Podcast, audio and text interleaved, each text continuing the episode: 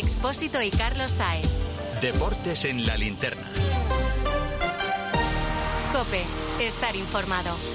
¿Qué tal Ángel? Buenas tardes. Estamos a 8 de febrero y sabemos varias cosas. Por ejemplo, que Xavi Hernández no va a continuar la próxima temporada como técnico del Barça y también sabemos que ha comenzado el casting para la temporada 24-25. Esto es lo que quiere Deco que tenga el nuevo técnico del Fútbol Club Barcelona. El entrenador será el consensual de, lo- de las decisiones que tomamos siempre. Yo y el presidente hablamos que es normal y esto siempre no hay una decisión de una persona. Y yo creo que el mismo perfil que tenemos a día de hoy, porque lo que tenemos es tener es un entrenador que sea capaz de adaptarse a la situación del club, que todavía estamos asimilando un poco la salida de Xavi. Son declaraciones anoche a los compañeros de TV3, así que Deco ha puesto en marcha la hoja de ruta para buscar, para encontrar al nuevo técnico del conjunto culé. Elena Condis, ¿qué perfiles está barajando el Barça a cuatro meses vista? A ver, Guardiola es el sueño imposible, por eso la porta mira a la escuela alemana. Es un enamorado de Nagelsmann. Lo intentó fichar al llegar a la presidencia, pero el Bayern pagó los 25 millones de su cláusula. A pesar de tener solo 36 años, lo ve preparado. Termina contrato este verano con Alemania. Suena Hansi Flick, está en el paro. En cambio, Klopp se ve imposible. De españoles gustan Mitchell e Imanol. Ahora bien, el que venga debe tener clara una cosa, lo dijo Deco. No se podrá fichar y deberá adaptarse a la cruda realidad del Barça. Mucha gente encima de la mesa, muchos candidatos a ese banquillo culé, Bayori, pero Deco también ha dicho que quizá hay algunos que a estas horas tienen menos opciones que otros. Sí, estuvo muy hermético Deco cuando trataron de que apuntara algún nombre de cara al futuro o diera pistas sobre el perfil de entrenador que tienen en mente para la próxima temporada, pero sí que por lo menos podemos descartar un par de nombres que venían sonando. Rafa Márquez, el técnico del filial, puede ser una solución de emergencia, pero no una apuesta de cara a la próxima temporada. Y también Deco marcó distancias con Tiago Mota, el actual técnico del Bolonia. Sí que es verdad que, está haciendo un buen trabajo, pero no, no hay nada, nada de esto. Y hace muchos años que no hablo con, con Mota. Jafa está haciendo su trabajo, ¿no? Creo que está creciendo como entrenador, pero Jafa es un entrenador joven que está haciendo su, su, su línea, su... Esperemos que quede en el Barça por más tiempo, porque es importante tener en la casa este nivel de, de, de entrenador, pero no, no, no está pensado para ser entrenador a día de No és opció ara mateix per rellevar Xavi? no, a ver, di- dijo, Jan dijo que si algo pasara... eh, Como emergencia, por sí, sí, pero la decisión de futuro es algo que, hay que ir con bastante más, más análisis. Escuchando lo que dijo y lo que no dijo Deco, Dani Senabre, ¿qué crees que está buscando ahora mismo el director deportivo para el banquillo del Barça? Bueno, si hay que juzgar por las declaraciones de Deco, parece que lo que busca es alguien grande, con experiencia y que domine vestuarios. Lo digo porque descarta y casi menosprecia a Rafa Márquez o a Tiago Mota, por poner un ejemplo. O sea que si hay que deducir de eso, deducimos que van a buscar a alguien grande. Pero como yo no me creo que el Barça lo pueda conseguir a nivel económico, hay un nombre que ha aparecido ahí como una seta que no tiene nada que ver con el club, lo único que tiene que ver es que es amigo de Deco y ese nombre es Sergio Conceizao. Cuidado con esa opción. Y es que esa es la duda, perfil bajo o perfil alto. El culé responde. Eh, Jurgen Klopp sería, sería una buena opción. Eh, tiene carácter, tiene conocimientos, tiene experiencia y yo creo que vendría bien para el Barça. ¿A quién quiere a Guardiola? Al Klopp. Mm, parece serio. Al verde, sí, sí. Eso es clarísimo a Guardiola. Por querer, pues al, al, al Puyol. Hombre, Guardiola. Parece que el culé Bueno, lo es tiene claro, busca un perfil alto. Por cierto, Gil, hoy ha hablado un ex técnico del Barça, Ronald Koeman, que también se marchó de aquella manera del conjunto culé. ¿Y qué es lo que ha dicho de lo que está viviendo Xavi hoy día en Can Barça? Que ser entrenador del Barça es como un ataque a la salud mental. Ahí está la frase para la galería. La ha dicho en una entrevista a un medio holandés donde ha reconocido que ser jugador culé es más divertido que ser el entrenador. El seleccionador holandés se siente reflejado en Xavi en el tema de la relación con la prensa, pero también ha añadido que quizá Xavi llegó poco preparado al banquillo del Camp Nou desde Qatar. La diferencia entre ambos, según Koeman, es que él sí tuvo un conflicto con Laporta y Xavi no. 8 y 35, también hoy ha aparecido el nombre de Kylian Mbappé relacionado con el Fútbol Club Barcelona. De nuestra bodega Marqués de Carrión y del viñedo más prestigioso del mundo, Antaño Rioja. Un vino único con la calidad y tradición de antaño. Desde 1890, el esfuerzo de una familia. Antaño Rioja. También disponible en garcíacarrión.com. Hoy ha terminado el Congreso de la UEFA en París y ahí evidentemente casi de anfitrión ha estado Nasser Al-Khelaifi que Dani Gil ha hablado hoy algo del futuro y de si va a renovar o no Kylian Mbappé. Sí, le han preguntado a la carrera al presidente del Paris Saint-Germain por el futuro de Mbappé, pero no ha dicho nada relevante. Simplemente se ha limitado a comentar que, cito textualmente, cuando Mbappé y yo decidamos, os lo haremos saber. Una frase curiosa porque al que la IFI no tiene nada que decidir, sino simplemente esperar a la respuesta definitiva de un Mbappé que, por cierto, hoy no se ha entrenado con el resto de sus compañeros después de la dura entrada que sufrió anoche ante el Brest. En principio no es nada grave y, salvo sorpresa, llegará para enfrentarse a la Real Sociedad en Champions. Hoy se ha puesto encima de la mesa esa hipotética posibilidad de que Mbappé pudiera recalar en el Barça siempre y cuando, evidentemente, el conjunto culé vendiera unos cuantos activos. Edu Badía lo dijo ayer Deco, aunque tiene muy claro que ahora mismo quizá no prefiere que venga el futbolista francés. Mientras el futuro del delantero francés sigue siendo una incógnita, el director deportivo del Barça tampoco sabe lo que pasará con Mbappé. Preguntado por el capítulo de entradas y salidas de ECO, dejó bien claro que su trabajo es mejorar la plantilla. El futuro pasa por mantener a jugadores top como Araujo y De Jong y es que una posible venta de estos dos pesos pesados para permitir la llegada de la estrella del PSG no sería un acierto y el equipo perdería calidad según Deco. És una tonteria vendre Araujo i vendre Frenkie de Jong i portar Mbappé? Yo creo que no sé qué pasará con Mbappé, pero también sería un mejor vender a Araujo y, y a Frenkie. O sea, como te dije, yo creo, me gustaría es mejorar la plantilla, no empeorar, porque al final tú como quitas un brazo y, y ponen... És una pierna. empitjorar? No, És fer pitjor l'equip? yo creo que sí. Es el tema del día en Barcelona, ¿eh? ¿Cambiarías un Mbappé por un Araujo y un De Jong? Pues no sé. Sí, yo sí. No. Sí. No. Sí. No. Nunca la vida. Es que no me fío mucho de Mbappé. A De Jong, bueno, me lo me tendría que pensar, pero a Araujo no. Yo lo vendería. Muchas dudas, lo resolvemos ya con Tomás y con Emilio. Tomás y Emilio. que usted hecho de aquí es impropio de, de una, de una competición que quiere ser seria. Muy bien. Vale, pues hablemos de eso. Pero no Bien, nos pues. adelantemos. Emilio y Tomás. No, si es una, una noche estupenda. Ha sido el atraco más grande que yo he visto en los últimos años en las jornadas finales. Es vergonzoso.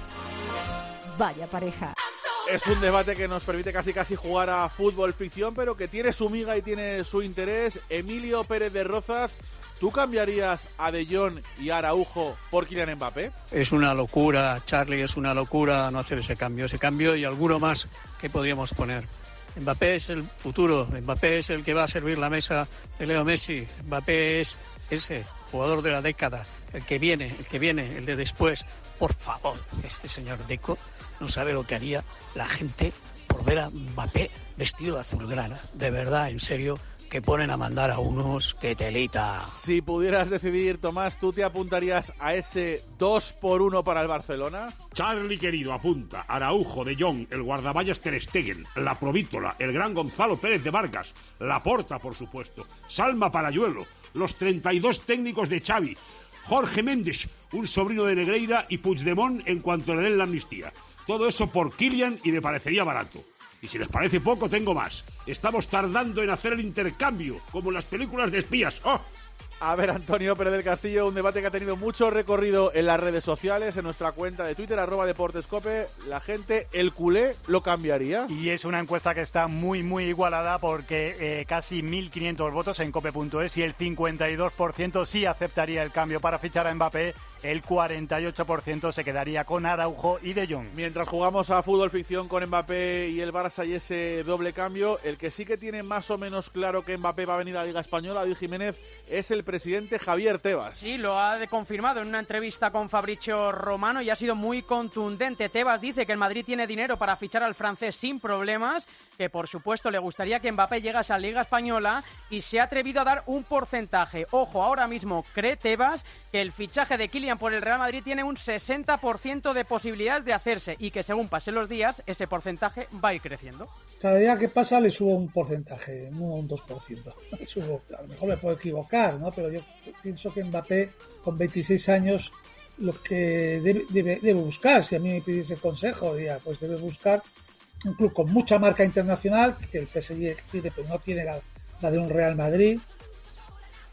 8 y 40, cerramos ahora la semana copera viendo cómo cayó ese 0-1 de ayer en el conjunto rojo y blanco del Atlético de Madrid y también el Atlético Club.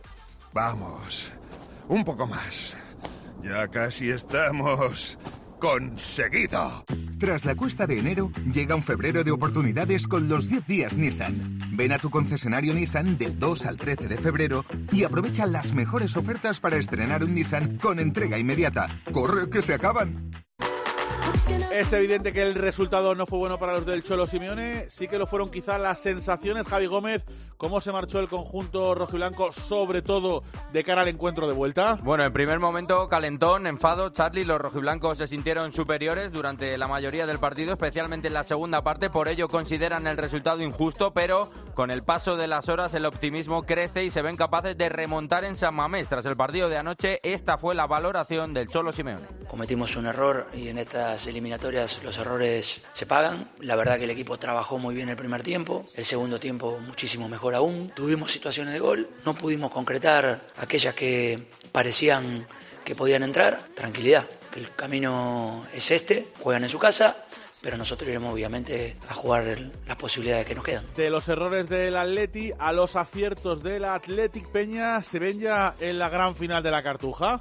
No, eh, Charlie, hay satisfacción eh, en la misma medida que cautela. Es evidente que la eliminatoria está donde el Athletic quería a estas alturas, a su favor y pendiente de resolverla en Samamés, pero la consigna es huir de la euforia para que ese optimismo excesivo no se vuelva en contra. Valverde tiene claro que las fuerzas siguen igualadas y que aún les queda trabajo antes de poder celebrar nada.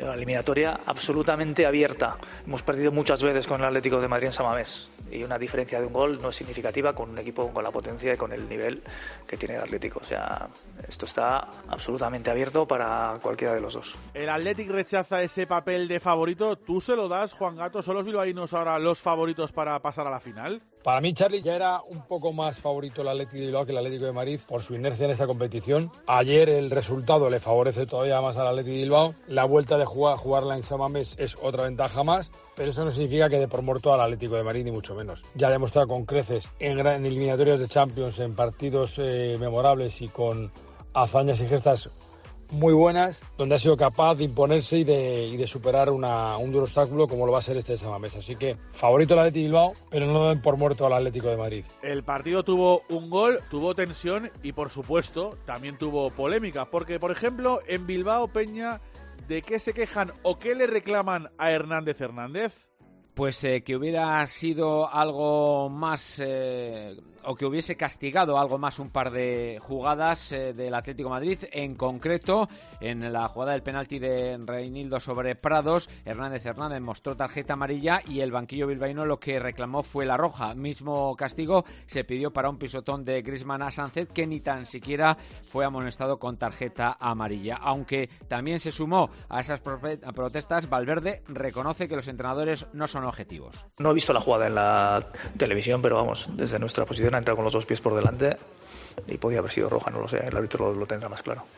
También, Javi, hubo quejas de los otros rojiblancos, los del Atleti. Sí, y especialmente Charlie se quejan de tres acciones. La primera, una segunda amarilla a Vivian por una entrada morata en el centro del campo que Hernández Hernández saldó con amarilla para el delantero. La segunda, un penalti a Griezmann cuando se marchaba dentro del área hacia la portería de Aguirre Zabala. Y la tercera, ese fuera de juego que acabó en penalti donde las líneas están muy justas. Pese a ello, el cholo silencio.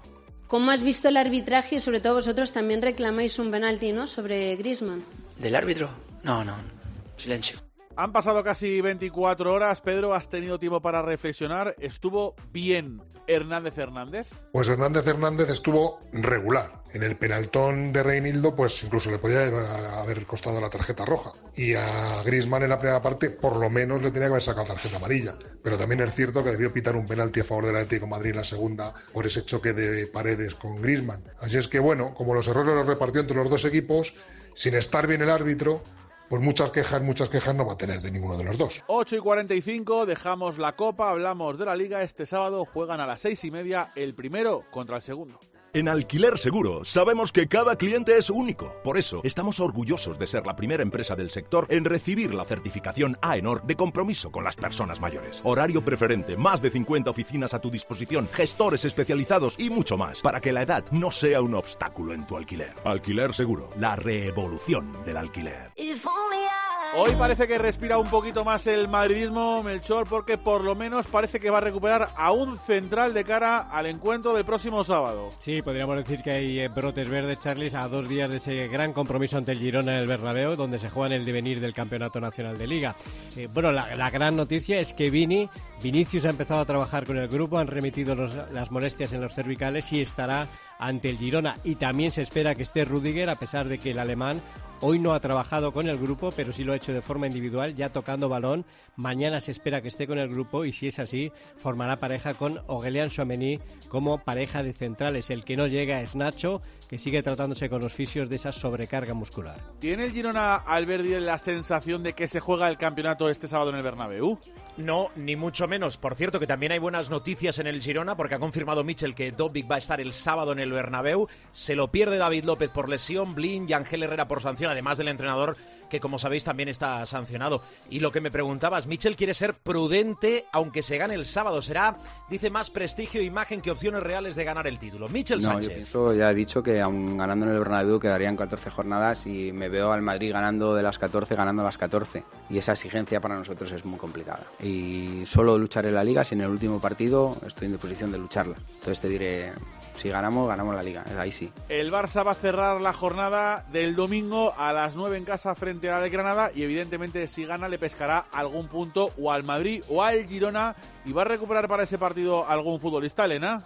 Sí, volverá Ter Stegen a la portería dos meses después de operarse de la espalda. También pueden reaparecer Rafinha y Sergi Roberto. Y, por cierto, el vestuario ha celebrado el 32 cumpleaños de Sergi Roberto con una barbacoa en la ciudad deportiva. Solo ha fallado Valde, recién operado, y Cancelo por temas personales. Después del de la casa de Lewandowski, es la segunda comida de hermandad en dos semanas. Hoy sí con Xavi y con sus ayudantes. El domingo también juega el Atlético de Madrid. Ayer no fue titular Álvaro Morata con problemas físicos. ¿Llegará sin problemas para el partido frente al Sevilla, Javi? Bueno, está entre algodones, Charlie. Esta mañana se ha entrenado en el gimnasio, pero en el Atlético de Madrid son optimistas. Jiménez es el que está casi descartado y Saúl está sancionado en un partido donde el Cholo hará rotaciones. También va recuperando efectivos el Sevilla, Escalera. El Sevilla va recuperando efectivos de cara al encuentro el domingo ante el Atlético de Madrid. Esta mañana se han ejercitado por primera vez junto al resto de sus compañeros Alejo Vélez, el argentino cedido por el Tottenham, al igual que Lamela y Oliver Torres, que ya se han recuperado de sendas lesiones. Ayer no todo fueron buenas noticias para el Athletic porque Peña hoy nos hemos enterado de que Guruceta acabó lesionado. Sí, es el único pero de ese partido. Un Guruceta que tuvo que ser sustituido al poco comenzar el segundo periodo y que sufre un problema muscular en la parte posterior del mulo izquierdo y podría ser baja el lunes en la visita liguera que el Athletic realizará a la Almería. Y otra lesión que contamos, Fran Viñuela, la de el Granada, es Lucas Boyé. Boyé sufre una rotura fibrilar en el gemelo derecho, por lo que al menos estará dos partidos en el dique seco. Es el delantero de más confianza para el cacique Medina, que tras 10 fichajes de invierno solo tiene a Matías Erezo, que volvía de cesión para ser la referencia en ataque de uno de los equipos con menos gol de la competición. Primera prueba de fuego el domingo en Montjuic contra el Barça. Aunque la jornada arranca mañana, lo hace como siempre a las 9 con tiempo de juego como testigo. Un buen partido entre el Cádiz y el Betis que lo va a pitar de Burgos Bengoechea, Rubén López. Noticias en el conjunto amarillo que lleva dos partidos sin perder. Los amarillos afrontan el duelo con la imperiosa necesidad de ganar tras 19 encuentros sin conocer la victoria. Pellegrino recupera para el encuentro a dos jugadores clave como Rubén Alcaraz y Fali. Sigue teniendo la baja de Javi Hernández y también la de Roger. Un partido afectado por lo meteorológico porque se espera fuerte tormenta y también por la final del Carnaval de Cádiz que puede influir en que haya menos público en Carranza. ¿Qué contamos, Ocaña, del conjunto verde y blanco? Pues que hay que ver cómo se reinventa el nuevo Betis de Pellegrini sin Isco. Ojo, porque es el jugador más importante del equipo y va a estar dos meses fuera. Recupera a Claudio Bravo, a Mar Roca y también por primera vez convocado el Chimi Ávila. Hablaba Pellegrini de eso, de cómo jugar sin el mejor jugador del equipo. Bueno, lo de Disco, por supuesto, es una pérdida lamentable. Además, está pasando un gran momento. Está asimilando como hay que hacerlo, digamos, con la máxima exigencia personal de volver lo antes posible, con la amargura que produce tener una lesión así, pero creo que lo vamos a recuperar físicamente y anímicamente lo antes posible. 8 y 50, hoy ha habido congreso de la UEFA y Cheferin un día más le ha pegado a la Superliga. Quiero un auto que me mole. Nuestra oferta es enorme. Yo mi coche quiero tasar. Nadie le va a pagar más. Si en la huellas quieres buscar. El de Sevilla de Perlas me va. Te lo traemos de saldo está. 15 días para probar, mil kilómetros para rodar. Ocasión Pues sí, ha sido día de protagonismo para Alexander Zeferin, Dani Gil, que le ha pegado con todo lo que tiene un día más a la Superliga. Un discurso tremendamente agresivo el del presidente de la UEFA, Alexander Zeferin, contra la Superliga. Ha dicho esta mañana en París que los que aseguran ser los salvadores del fútbol son los que están cavando su tumba y que a pesar de hacerse las víctimas son los detractores de este deporte. Zeferin, por cierto, ha explicado que no se presentará a la reelección en 2027. Right now, some people En este momento, algunas personas están tratando de pisotear 70 años de historia. Están intentando cambiar este modelo europeo de fútbol a pesar de su éxito. Dicen ser los salvadores del fútbol cuando en realidad están intentando cavar su tumba. Están jugando a ser víctimas cuando en realidad no son más que depredadores. Están confundiendo monopolio con unidad. Están confundiendo limosna con solidaridad. Y esto lo ha dicho Zeferin el mismo día en el que los gobiernos europeos se han puesto en contra oficialmente a Abel Madrigal de la Superliga. Sí, se ha publicado a partir del gobierno francés la declaración contra la Superliga que han firmado todos los países de la Unión Europea salvo España, que esperará que la justicia de nuestro país dirima el proceso que ahora está abierto aquí. El resto de países han rubricado un texto en el que se exige a las autoridades deportivas que impulsen competiciones igualitarias y que siempre tengan en cuenta el mérito deportivo a la- al- en las competiciones nacionales. Hablando de fútbol europeo, Andrea Peláez, hoy hemos tenido sorteo para España de la Liga de Naciones. Esto arranca ya por el mes de septiembre. Sí, la actual campeona del formato, la España de Luis de la Fuente, ya conoce a sus rivales de la fase de grupos de la próxima edición, que ha salido de un sorteo bastante benévolo. Encuadrada en el grupo D, España se medirá a Dinamarca, Suiza y Suecia. La Roja ha evitado a selecciones como Portugal, Francia o Alemania en el camino hacia los cuartos de final, principal novedad de la edición, que alcanzarán las dos mejores selecciones de cada grupo. Y ojo a esto porque se puede avecinar un cambio muy importante en el fútbol europeo para los próximos años, porque Carlos Ganga es noticia, son noticia las tarjetas azules Es en el fútbol. Un bombazo, Charlie, en el mundo del fútbol. La IFA puede anunciar mañana una nueva tarjeta, la tarjeta azul. El objetivo principal es acabar con las protestas a los árbitros. Así que por una protesta podrías ver la tarjeta azul. También por cortar un ataque prometedor. Y la sanción, atención, sería de 10 minutos expulsado.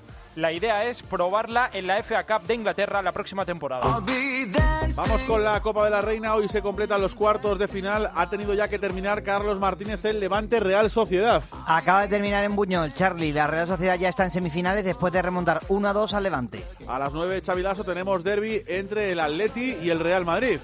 Pocos minutos, Charlie, para que empiece el partido en Alcalá de Henares entre Atlético de Madrid y Real Madrid. Leis Santos es baja en las colchoneras y en las de Toril no está Tere Belleira. Mucho frío, ligera lluvia, pero todo preparado para este partido de cuartos de final de Copa de la Reina entre Atlético y Real Madrid. Y ya tenemos, Millán, configuradas las finales, ojo, de la Copa de África y de la Copa de Asia. El sábado se jugará la de la Copa de Asia, las 4 Jordania contra Qatar y el domingo la de la Copa de África, las 9 se medirán Nigeria y Costa de Marfil. 8 y 53, hasta aquí el fútbol. Carlos Saez. Deportes en la linterna. Cope. Estar informado.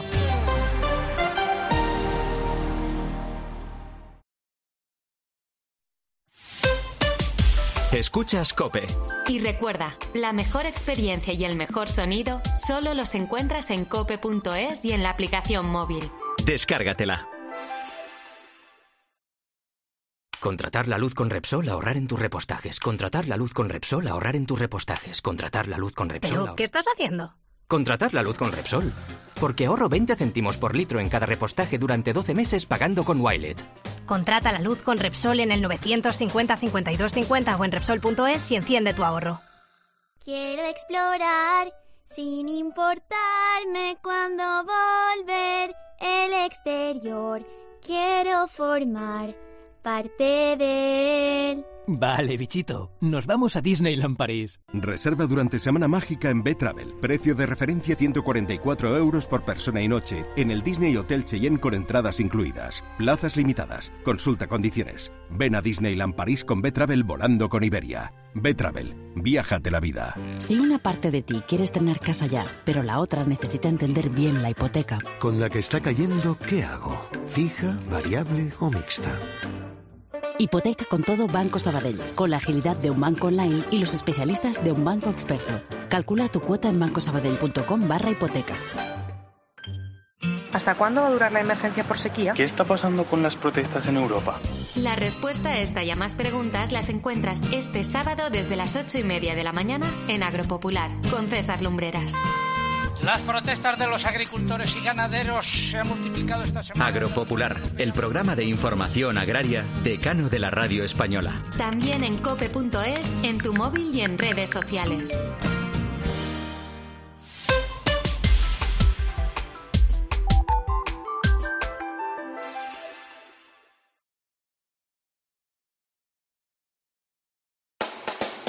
Ha comenzado el preolímpico femenino de baloncesto, Pilar Casado, y no lo ha hecho con buenas noticias para la selección española.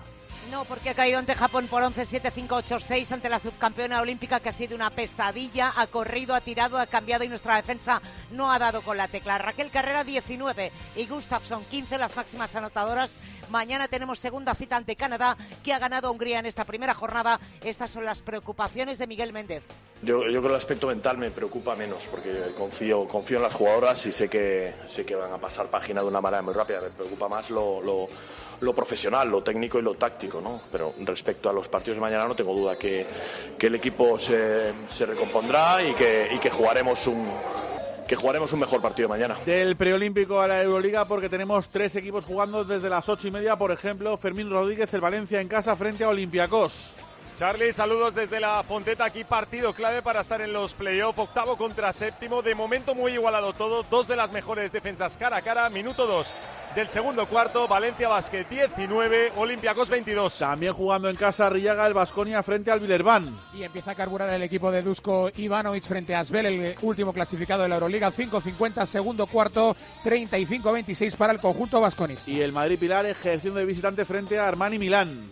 Sí, y además ha tenido que parar el partido en el Mediolanum Forum porque consigue la máxima diferencia. El Armani Milán en el arranque del segundo cuarto. Armani Milán 28, Real Madrid 19. En la NBA Parra se cierra el mercado de fichajes. Le quedan un poco más de tres minutos. No ha habido sorpresas, Charlie. La mayoría de los movimientos han sido de perfil bajo, con jugadores secundarios o sin peso deportivo en la temporada. Y los que mejor se han movido han sido los Knicks, que se han hecho con Boyan Bogdanovic y Alec Burks. Y los Mavericks, con la adición del pivot Daniel Gafford y el alero alto PJ Washington.